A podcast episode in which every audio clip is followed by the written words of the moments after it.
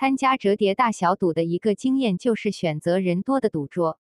因为在拥挤的桌子上很难出现欺诈情况。此外，你还可以从其他人那里学到很多投注经验。根据玩叠加大小盘的经验，在人数较少的投注桌上，你获胜的机会会很低。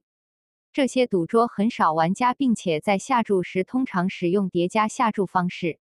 因为玩家的输率往往高于其他拥挤的赌桌。玩叠加大小盘的一个聪明的经验是，下注时候不要一下子打很多门。